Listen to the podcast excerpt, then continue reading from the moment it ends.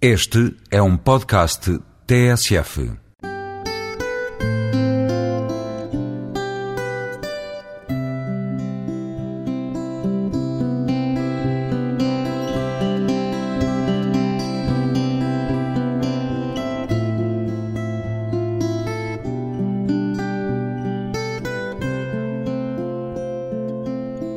Convidado hoje para a conversa pessoal e transmissível, uma voz nova da música popular brasileira, Márcio Faraco, que costuma dizer-se um pouco português pela melancolia.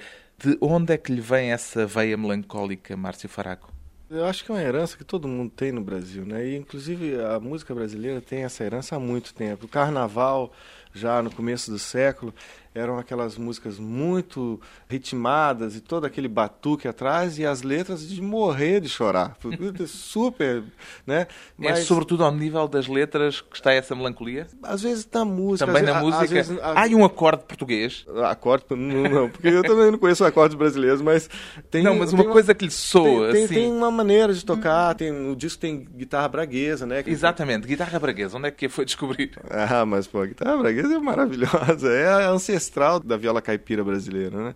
Então eu sempre quis uma viola caipira, só que eu queria uma muito boa e eu achei aqui. E o primeiro disco que fez até tem na capa Lisboa. Como é que se lembrou de pôr Lisboa na capa, vivendo em França, sendo brasileiro?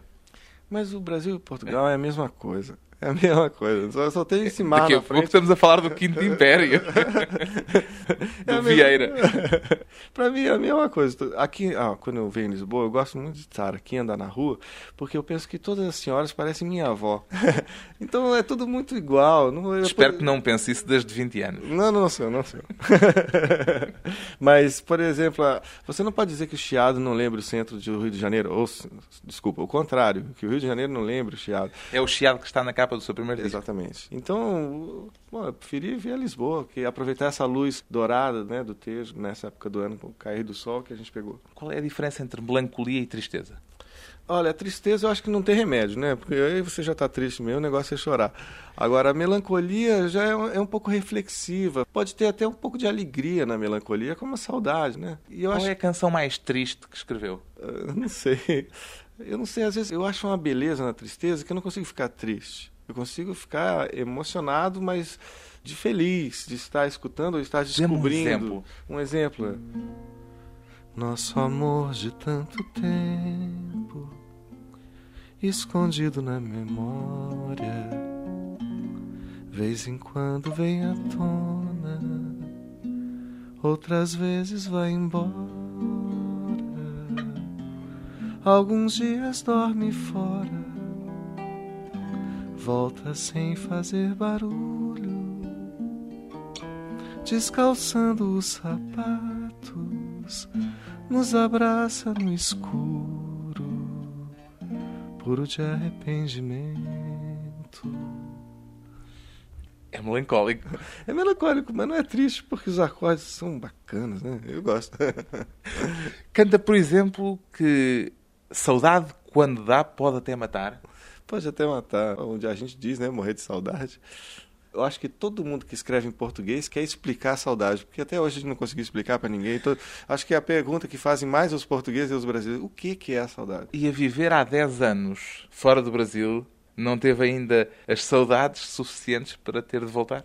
Ah, eu tenho muita saudade. Eu tenho muita saudade, mas.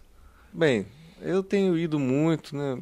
ao Brasil, me deu vontade de voltar agora quando o Lula foi para o governo. E... Também teve essa fé é... que abalou o Brasil? É, porque eu, eu lembro na faculdade, quando a gente queria as diretas, o Lula estava lá e queria também. E eu, os policiais invadiram a, a, nossa faculdade, levaram minha irmã presa e tinha aquela coisa toda, a gente querendo mudar o Brasil e não conseguia. E agora a pessoa que representava isso está lá. Então eu gostaria de estar lá para participar dessa coisa. Só que, bom, Vamos ver, vamos esperar né, um pouco. Cabeça fria. Cabeça fria. Até tem uma canção promessa, não é? Um dia. Como é que é? Um dia eu vou. Um Mas... dia eu vou. É. Mas essa canção eu fiz para o meu avô, Eu estava em turnê nos Estados Unidos, estava em Chicago e me ligaram falando que meu avô estava mal e eu não sabia o que fazer. Eu não podia largar a turnê, eu queria estar no Brasil. E então eu acabei, eu, não, o que fazer? Aí eu falei, bom, vou fazer uma música, né? Aí eu fiz. É, é, não, acho que eu não lembro. Está no disco. Está no disco. Quem quiser pode procurar no disco. Eu não lembro que eu fiz tanto arranjo. Acontece muitas vezes de esquecer. De repente, é, uma na... canção eclipsar-se. Sim, porque na época que eu estou compondo, eu esqueço muito. Que eu começo a esvaziar um pouco a cabeça das músicas que eu fiz para fazer outras. E nesse momento tenho feito muita música, então as músicas que eu fiz costumam desaparecer. Na verdade, eu acho que é a decisão que a gente tem que tomar, é a decisão que o compositor tem que tomar, é não usar isso para se vangloriar, tem que jogar fora o que fez e continuar fazendo. Há o perigo de voltar a fazer a mesma canção? Não, o perigo de ficar amando a mesma coisa sempre, né? De ficar voltando sempre no mesmo assunto. Qual é a canção, a sua canção, a que volta mais? Ah, não voltam, elas não voltam. Eu não escuto meu disco, eu não ouço minhas canções, porque... Mas eu... quando vai tocar num sítio qualquer qual é a primeira que lhe vem aos dedos no violão? Olha, depende do dia, é. né? Depende do dia. O dia que você está assim mais, sei lá, pensando no Brasil, ou então o dia que eu estou pensando na minha mulher. Pensando no Brasil. Pensando no Brasil. é. O mundo está em silêncio. Eu penso como seria você sentada na sala, na luz que vem do dia o mundo daí tem mil cores e felicidade na rua. Aqui tudo é tão diferente. O céu, mar e a lua. Aqui, Europa. É. Já ouvi dizer que o Brasil é o país da sua família, a França é o país dos seus amigos. Trocou a família pelos amigos? Não, é que eu vim, fiquei tanto tempo aqui na Europa que acabei criando um círculo de amizades. Já é um bocadinho europeu? Ah, sim. Muitas coisas eu aprendi aqui muitas coisas que eu gostaria que o Brasil entendesse. Eu acho que os brasileiros deveriam sair um dia do Brasil, apagar a luz, fechar a porta e olhar para dentro do país e voltar para dizer, bem, aqui a gente tem que arrumar aquilo, arrumar aquilo ali, trocar aquela lâmpada, porque só vendo de fora você vê os problemas, né? Então eu aprendi a gostar muita gosto de muitas coisas aqui, mas sei que também que a Europa... E aprendeu a gostar de coisas brasileiras aqui, aqui, que lá não gostava. Sim, tem muita coisa que a Europa tem que aprender com o Brasil também, né? Esse negócio de viver junto e tal. O que é que do Brasil lhe faz falta em França? O que me faz é aquele meu amigo que vai lá na minha casa às três da manhã, bate na porta e fala: Márcio, vamos descer pra gente tocar um violão ali, sentado naquela pedra. Isso aí me fala. Em França é impossível. Não, porque a pedra tá gelada, né? Ninguém vai descer essa hora da noite. Ainda tem esperança de conquistar o Brasil com as suas canções? Sim, eu vou agora, em setembro, né? Meu disco vai sair no Brasil, finalmente, porque você sabe muito bem que Santo de Casa não faz milagre, mas, bem, eu acho que está começando, a gente, o disco vai sair em setembro, depois de três anos, né? Tocando por aí, o Brasil resolveu abrir as portas para mim. Vamos ver. Qual é a primeira canção que vai tocar no ah, Brasil? Ah, não sei, depende deles. Você sabe quando eles me perguntam, quando eu lancei agora o interior no Universal, ficavam ligando lá para casa, qual a música que você acha que deve ir para a rádio? Eu falei, qualquer uma. Eu não tenho o menor. Não é esquisito não. a escolher. qualquer uma. Há uma canção em que canta Só tenho certeza das minhas dúvidas. Ah, isso aí foi quando eu cheguei na Europa. Mantém-se atual? Não, não, não, não quando eu cheguei, eu, a primeira impressão era que tudo estava muito arrumadinho. Tava tudo no lugar, tudo certo. Eu não sabia se eu gostava ou se eu admirava isso. E acabei, não sabia se eu ficava ou se eu voltava. Então eu só tinha certeza das minhas dúvidas. Hoje gosta? Ah, hoje, hoje eu entendo, né? Apesar é... da pedra fria, onde não dá para tocar às quatro da manhã o violão. é, eu entendo. Tem coisas que eu não gosto. Entendo muita coisa, né? E aprendi a respeitar e a gostar de algumas coisas. Ainda canta esse verso? Só tenho certeza das minhas dúvidas. Eu canto porque pode servir para alguém, né? é. Então é só nós dois agora, lá fora, ninguém na rua. É tudo tão esquisito, tudo tão certo, tudo tão provado, tudo tão testado e funcionando bem. Não sei se gosto ou se admiro, não sei se fico ou se volto. Só tenho certeza de minhas dúvidas. A Europa vista com olhos brasileiros. O outro lado, uma canção do interior de Márcio Faraco, o novo disco, o segundo, de um músico brasileiro que o Brasil ainda não descobriu, um exilado poético na Europa.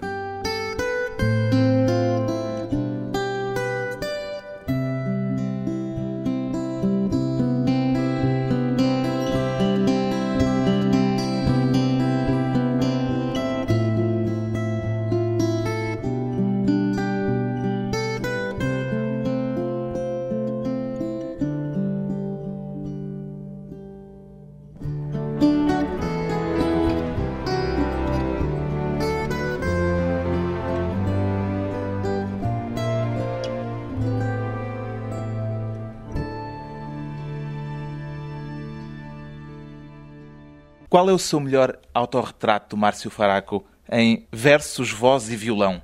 Bem, o meu melhor autorretrato hoje é, é assim.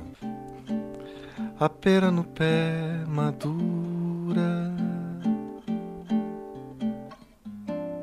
do pomar a princesa. Hoje natureza morta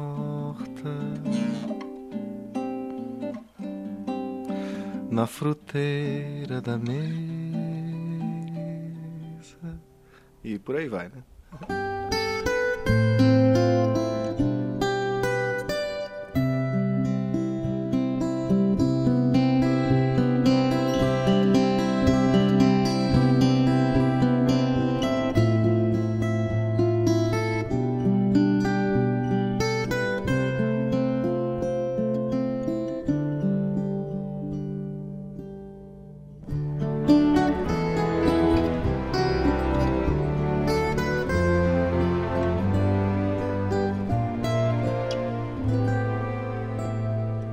Márcio Faraco, 39 anos, cantor, compositor, exilado poético. O que é um exílio poético, Márcio Faraco? Bem, no meu caso é quando não é político, né? Porque eu não fugi. É, pode-se dizer. Não, não, é poético mesmo. Eu não fugi da ditadura. Já tinha passado a ditadura já, quando já, saiu? Já tinha passado a ditadura. Apesar de ter, na época, eu tive que mandar a música para censura, como todo mundo, né? Minha faculdade foi invadida. Mas eu me exilei por causa de uma outra ditadura. O que é que fugiu? A ditadura do gosto. Ou um gosto que não era o meu. Eu tentei mostrar a música que eu faço no Brasil. Fui ajudado, inclusive, por pessoas muito influentes e que não, não conseguiram nada para mim, então eu fugi de lá. E qual era o problema? Já descobriu? É, vários problemas. O primeiro, eu não devo ter cara de popstar. O segundo é que... Tem de pôr uns óculos assim bem escuros para tapar os olhos e fazer disso uma dúvida permanente. Como serão os olhos de Márcio Faraco? Sim, ou então ter um olho verde e outro azul. Mas eu não acho que não tem uma música que corresponde ao tipo de esperança que tem as gravadoras no Brasil. E o que é que elas esperam? O que é que hoje vende no Brasil? Bom, elas esperam dinheiro, né? É, o que hoje vende no Brasil é é o que vende no mundo todo, né? Aquela música assim muito rápida e fast food, né? Musical. Enquanto que eu faço uma espécie de cozinha à lancienne. Vai daí Paris. Talvez por isso que fui a Paris.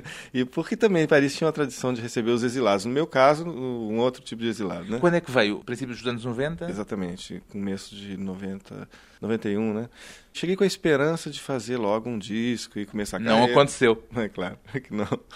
Também passou um período em que teve de comer Pão com pão. Eu tive que comer pão com pão, tive que tocar em aniversário de cachorro, tive que fazer tudo no sul Aniversário de cachorro? É, tudo, já toquei até enterro. Mas são coisas, né? Onde tinha música, onde tinha trabalho, eu ia, mas não era o que eu queria fazer. Pão com pão. Bom, pão com pão é o mínimo do mínimo, né? Eu, é. Sambando se foi a mulata, ficou milionária em Berlim. Aqui nada mudou pra nós. Será que nunca terá fim? Ela foi vendendo ilusão. Papagaio, coqueiro, banana. O que será, será que tem no tabuleiro da baiana? E, o que é que tinha no tabuleiro da baiana? tinha nada. Bem, é que na verdade é que aqui no, na, na Europa passa-se uma imagem do Brasil que é uma imagem que... Criam no, com cocos na cabeça? Exatamente. É um Brasil que existe, mas também não é só isso, né? Eu me lembro quando eu, eu tocava no sul da França, as pessoas falavam, olha, Márcio, tem que tocar em uma festa, mas tem que vir vestido de brasileiro. Eu nunca me vesti de brasileiro. E o que é isso, vestido de brasileiro? Talvez vir com uma camisa de papagaio, uma banana na cabeça, alguma coisa E tinha assim. camisa de papagaio? Pois é, eu fiz esse tipo de coisa e hoje em dia essa música... O que, é que foi o mais brasileiro, assim, entre aspas? Nada. A coisa mais grotesca do que se vestiu para ser de brasileiro.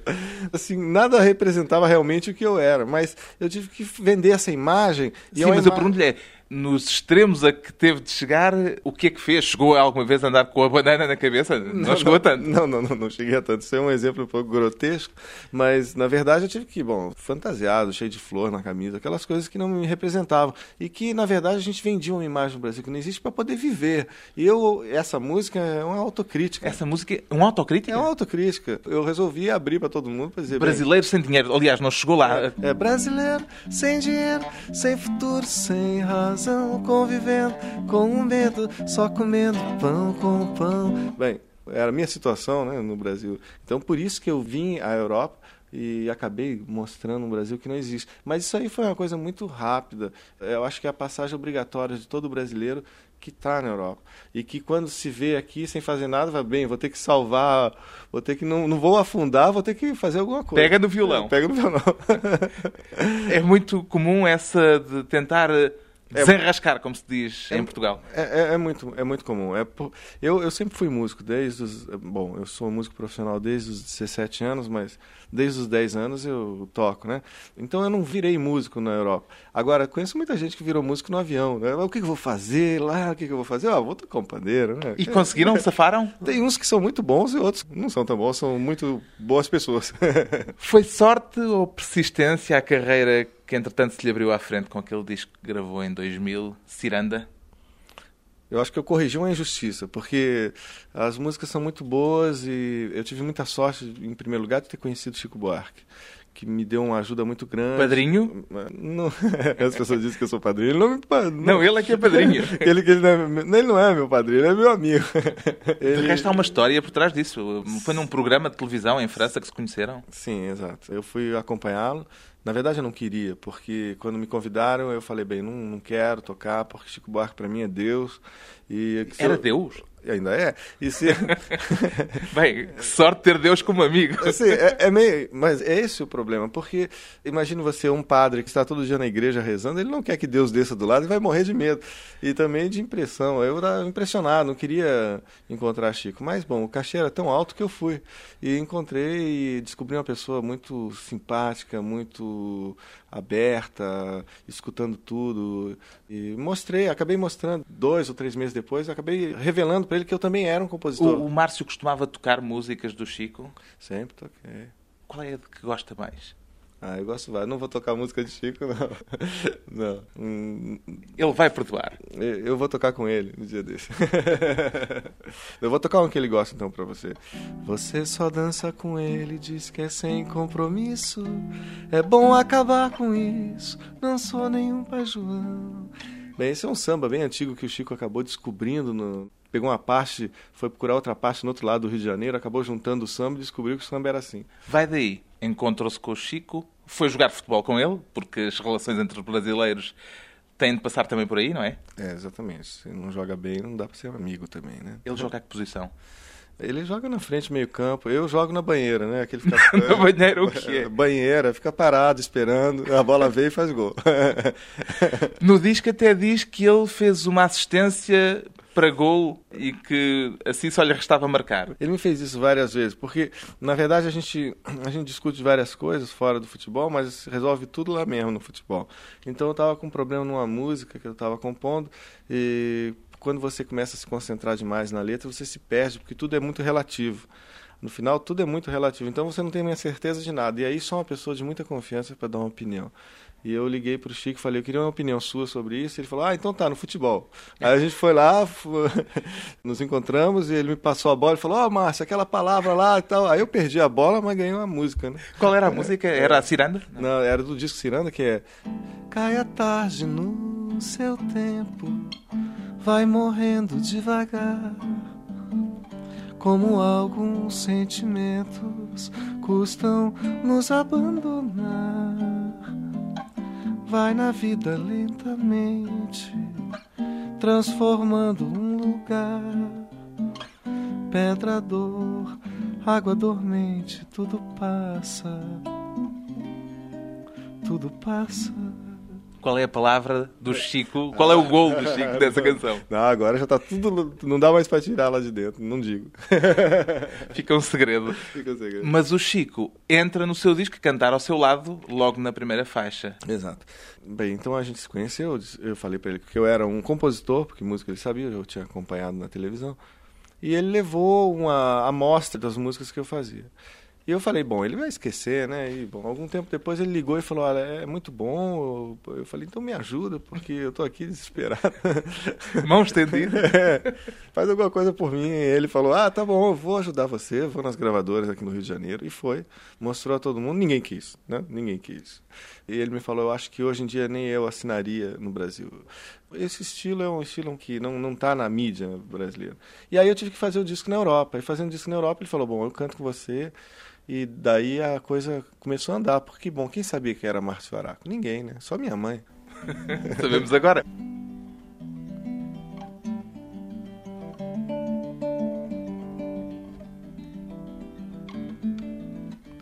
Se tento correr, o tempo para. Se paro pra ver, o mundo anda. Ele vem bater na minha cara.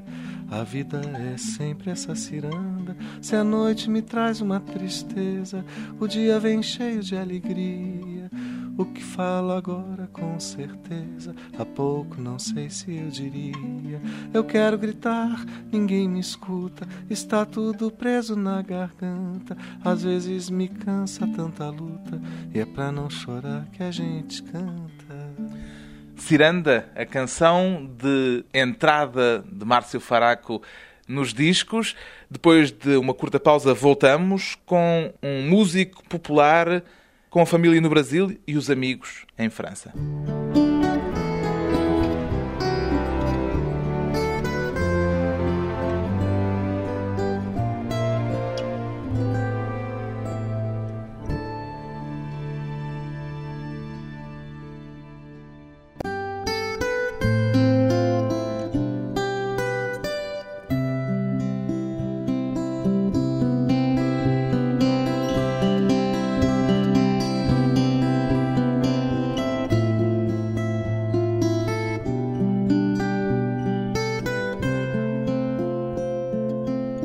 De regresso à conversa com o cantor e compositor brasileiro Márcio Faraco, aquele que subia ao telhado na casa de seu Humberto para roubar goiaba. Conte lá isso.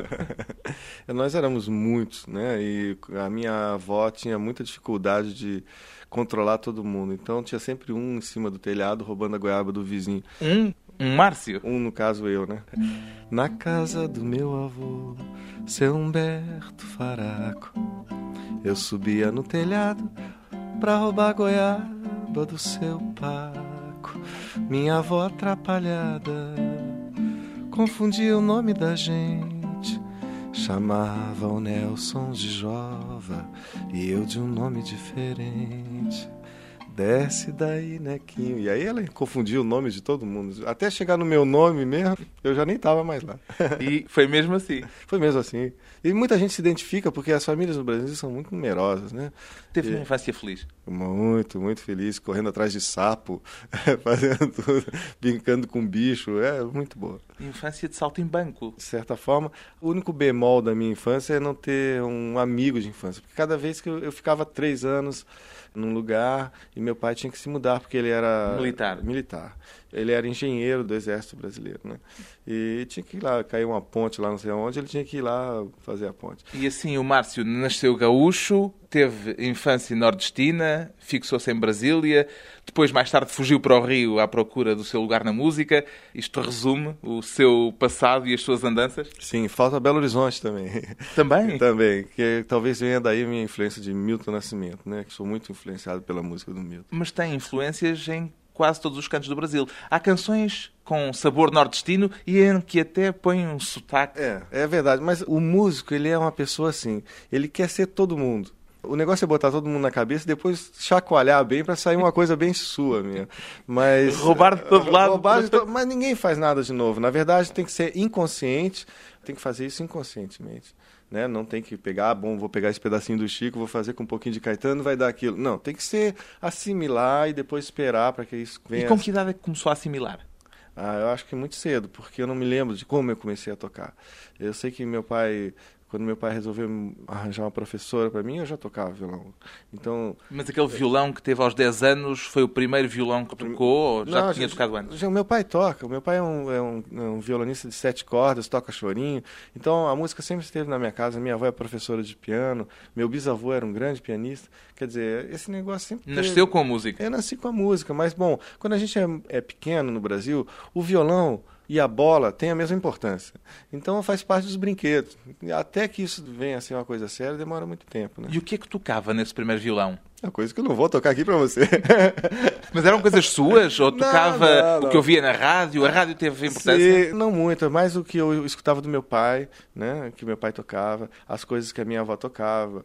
A minha avó tentou me dar aula de piano. Tentou? Tentou, porque, bom, eu eu não gosto de falar isso não porque minha mãe fica brava, mas eu é porque ela, eu, uma vez eu pedi um piano para minha mãe, eu falei, mãe, eu queria um piano. E ela falou, não, piano não, porque não combina com o sofá.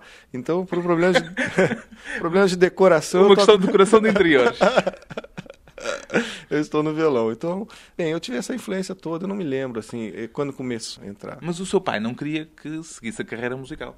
Bom, que a gente toque e que use a música para viver bem e fazer as pessoas felizes, tudo, tudo, bem. Agora, no momento que você no Brasil fala, vou ser músico, todo mundo é contra você, até o presidente da República. Então, você tem que convencer. Mas por quê? Porque já há demasiados muito bons? Pois é, porque como fazer de uma coisa que todo mundo faz a sua profissão, né? Então, você é como vender geladeira no Polo Norte, né? Por isso que eu acho que ele era contra. Ele era uma apesar uma... de lhe ter dado o violão. Sim, era para o meu bem. Na época eu não entendia, né? Hoje em dia tudo bem. Mas também já disse que o violão que seu pai lhe deu não era grande coisa, se calhar era para o desmotivar. Não, não, eu acho que era, eu acho que era para eu parar, porque era muito ruim. Mas depois que eu aprendi a tocar nesse violão, eu comecei a tocar em todos os violões. muito bem, porque aquele lá era muito duro. O seu pai queria que fosse advogado? Não, ele queria que eu fizesse uma outra coisa. Hum. Uma fui... outra coisa que não a música? Qualquer coisa, menos astronauta, qualquer coisa, menos música. E aí eu fiz faculdade de Direito porque minha mãe é advogada. Então eu falei, bem, eu vou ter um pouco de paz em casa e aí eu posso fazer música à vontade. Comprou a paz com três anos na Faculdade de Direito. Ótimos três anos, ninguém me falava nada, eu estava bem. E estudava mesmo ou era cábula? Não, eu cheguei a estudar, cheguei a trabalhar, inclusive no Tribunal de Justiça, trabalhei no banco fazendo estágio de advocacia, mas um péssimo advogado, né? Porque, inclusive, eu, eu estudava de manhã, trabalhava de tarde, tocava à noite, não tinha concentração nenhuma. Quando é que decidiu, nessa altura já tinha decidido que havia de ser músico? Já, eu acho que eu já tinha decidido, mas quem se deu conta realmente foram meus professores de direito, que bom, já estavam me vendo na televisão e me viam com aquele óculos escuro dentro da sala de aula. Às vezes ele, tá, só pode estar tá cansado e dormindo. Né? o que é que eu via? João Gilberto? É, o João Gilberto sempre. Eu acho que ele influenciou todo mundo, isso é uma verdade.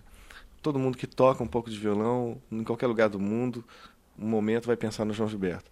Agora, para compor, o Chico Buarque me influenciou sempre muito, sobretudo na parte das letras né, a seriedade que ele põe no trabalho de ourives, né, de ficar procurando a palavra certa para a nota justa, esse tipo de coisa eu acho um, eu me espelho no Chico Buarque. Agora, a, musicalmente é muita coisa. Né? E contemplar o gênio é enriquecedor antes de mais nada ou é acima de tudo desmotivador? Porque ouvindo uma canção perfeita, uma pessoa corre o risco de pensar como é que eu posso combater com estas armas?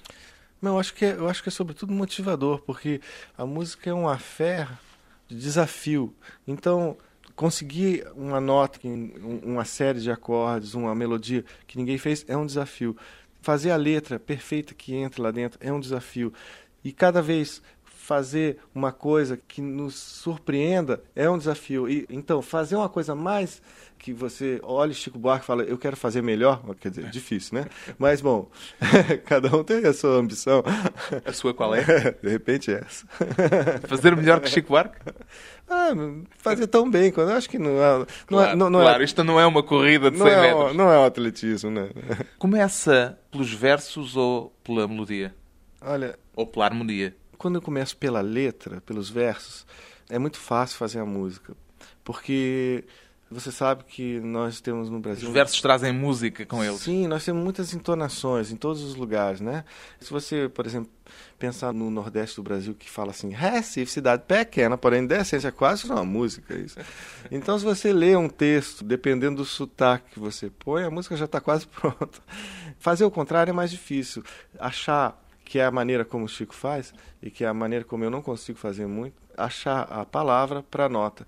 Porque, ao meu ver, você banaliza a nota de tanto procurar a palavra. Talvez ele consiga fazer, porque talvez ele seja mais rápido do que eu para achar a palavra. E aí, então, ele não banalize a melodia. Qual foi a primeira música que escreveu, lembra-se? Não, não lembro, não. e a mais antiga das que gravou? das que eu gravei foi Baile de Máscaras. Eu tinha, acho que eu tinha 20 anos. É.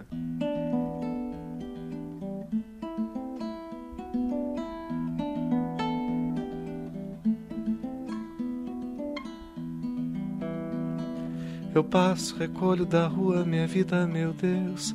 Eu vejo estar ali para quem quiser ver. Eu creio, eu invento e tento não enlouquecer. Eu vim para confundir, para dividir o seu olhar. Eu vim para distrair sua atenção. Você só precisa de um momento sem razão. Eu sei que agora está se perguntando: quem é esse cara que pensa, que sabe, que acha, que pode adivinhar? Já tocou isso muitas vezes. Já. Uma canção antiga, das que estão nos dois discos gravados até agora por Márcio Faraco. Depois de mais uma pausa curta, regressamos com um músico brasileiro, herdeiro de uma certa melancolia portuguesa.